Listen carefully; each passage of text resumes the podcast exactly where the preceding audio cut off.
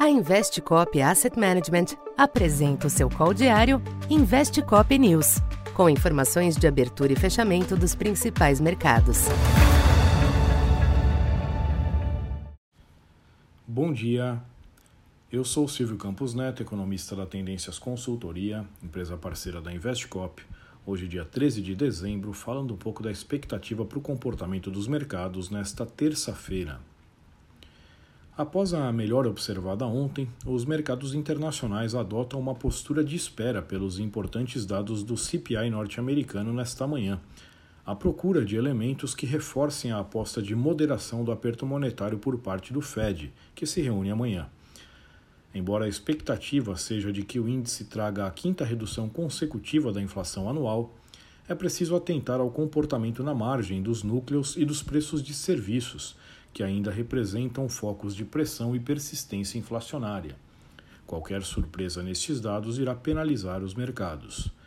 Por ora, os índices futuros das bolsas em Wall Street tentam estender a recuperação de ontem, mas os ganhos desta manhã são modestos e a direção pode mudar a depender do CPI. No mercado cambial, o dólar alterna pequenos altos e baixos ante as demais divisas, sem um sinal consistente.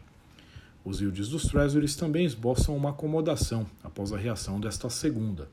A taxa de 10 anos se estabiliza ao redor de 3,60.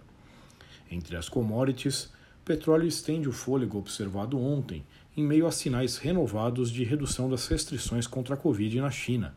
Neste ambiente, barril Brent se aproxima dos 79 dólares. Já o minério de ferro segue acomodado nos mercados asiáticos, pouco abaixo de 110 dólares a tonelada, após um bom período de recuperação. Aqui no Brasil, os mercados seguem apreensivos, reagindo às especulações quanto aos demais nomes a compor cargos importantes no novo governo e eventuais diretrizes que geram preocupação. Ontem, a possibilidade de Aloysio Mercadante no comando do BNDES e o rumor da intenção do novo governo de renovar a lei das estatais trouxeram estresse, parcialmente atenuado na parte final da sessão. Para hoje, além de monitorar o ambiente externo após o CPI, os investidores acompanham a possível divulgação de nomes a compor o Ministério da Fazenda.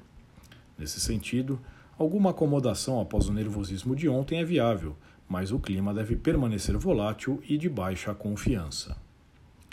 Então, por enquanto é isso. Bom dia e bons negócios.